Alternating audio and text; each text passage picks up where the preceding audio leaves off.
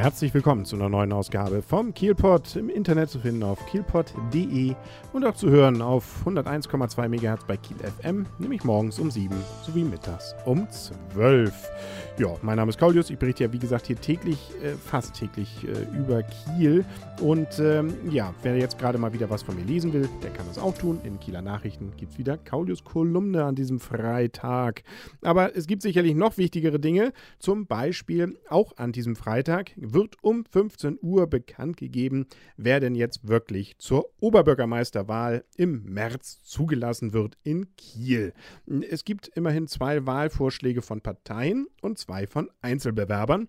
Und da gibt es schon mal ziemlich Stress drum, nämlich insbesondere für den Kandidaten der Linken, der gar kein Kandidat der Linken ist, nämlich in seinem Namen Detlef Hacketal, der ist Kreissprecher der Linken, aber die Linken hatten eigentlich gesagt, die wollen gar nicht mit einem eigenen Kandidaten auftreten, so melden zumindest die Kieler Nachrichten, sondern man wolle sich eben ja, ein bisschen orientieren, versuchen mit allen die jetzt dort äh, insbesondere antreten werden, nämlich für die SPD ja Ulf Kämpfer und den Vorsitzenden der CDU-Fraktion Stefan Gruber.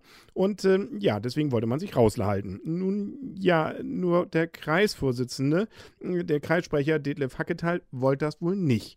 Der ist jetzt als Einzelkandidat angetreten. Ob er zugelassen ist, das erfahren wir ja, wie gesagt, jetzt an diesem Freitag um 15 Uhr. Aber sollte es so sein, ja, dann hätten wir dann plötzlich doch einen linken Kandidaten, der eigentlich keiner ist. Und das findet jetzt wiederum der Kieler Kreisvorstand so überhaupt nicht toll und ist einfach mal geschlossen zurückgetreten. Tja, so kann es also schon sein. Noch hat der Wahlkampf gar nicht richtig begonnen und schon wird's richtig heiß, das Ganze. Nun ja, äh, schauen wir mal, wie das Ganze dann ablaufen wird und was uns denn jetzt an diesem Tage blüht. Was man sonst auch noch der Presse entnehmen kann, ist, dass auch die Kieler Woche ihre Schatten vorauswirft. In diesem Fall die Windjammerparade. Da ist wohl noch ein bisschen Luft nach oben, was die Kandidaten nicht der OB-Wahl, aber doch immerhin der Teilnehmer an der Windjammerparade angeht. Die Großsegler schwächeln ein wenig. Also wer noch einen Großsegler bei sich im Schrank hat, beziehungsweise irgendwie Zugriff drauf hat, unbedingt noch für die Windjammerparade anmelden. Das wäre doch schön, damit wir dann auch eine schöne Aussicht wieder haben, wenn wir das Ganze uns angucken. Ansonsten gibt es in Kiel zum Beispiel immer noch die Werftausstellung im Warleberger Hof. Die neigt sich nun dem Ende entgegen, nämlich am 16. Februar endet sie.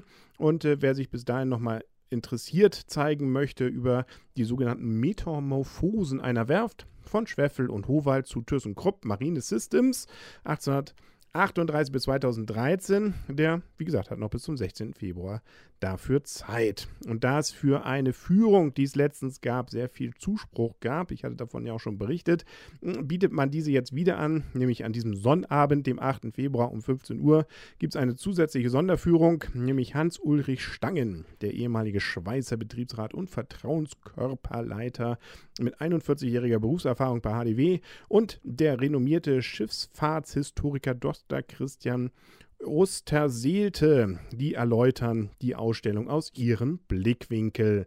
Eine Anmeldung für diese Führung mit Reservierung ist leider nicht möglich. Man muss einfach kommen. Begleitend zur Werftausstellung wurde die Geschichtswerkstatt ins Leben gerufen, übrigens, bei der Zeitzeugen über das damalige Arbeitsleben auf der Werft berichtet haben. Die Ergebnisse der Geschichtswerkstatt werden in einer Broschüre zusammengefasst und bilden damit einen nachhaltigen und dauerhaften Teil der Kieler Alltags- und Werfgeschichte ab. So meldet die Stadt Kiel. Zum Abschluss der Ausstellung dann an dem Sonntag, dem 16. um 15.30 Uhr gibt es noch einmal Dr. Jürgen Rohweder zu Gast im Museum, der Historiker, ehemaliger HDW-Pressesprecher und Autor des Buchs zum Werftjubiläum weiß angeblich unglaublich viel zu erzählen. Ja, keiner will es bezweifeln, wer da so lange schon arbeitet und wird dann eben entsprechend auch nochmal da eine Führung zu machen. Ja, wer möchte, kann das Ganze eben Dienstag bis Sonntag von 10 bis 17 Uhr sich ansonsten angucken. Nicht immer mit Führung. Der Eintritt kostet 3 Euro Ja, und öffentliche Führungen, die beginnen sonntags dann immer um 15.30 Uhr. Wer sich für mehr dafür interessiert und genaueres wissen will, geht einfach mal auf www.stadtmuseum-kiel.de. Ja, und das war es dann auch für heute schon wieder mit dem Kielpot. So schnell kann es gehen, aber morgen geht es ja vielleicht wieder weiter mit einer neuen Folge auf kielpot.de und auf 101,2 MHz bei Kiel FM. Bis dahin wünsche alles Gute. Euer und ihr, Kaulius. Und tschüss.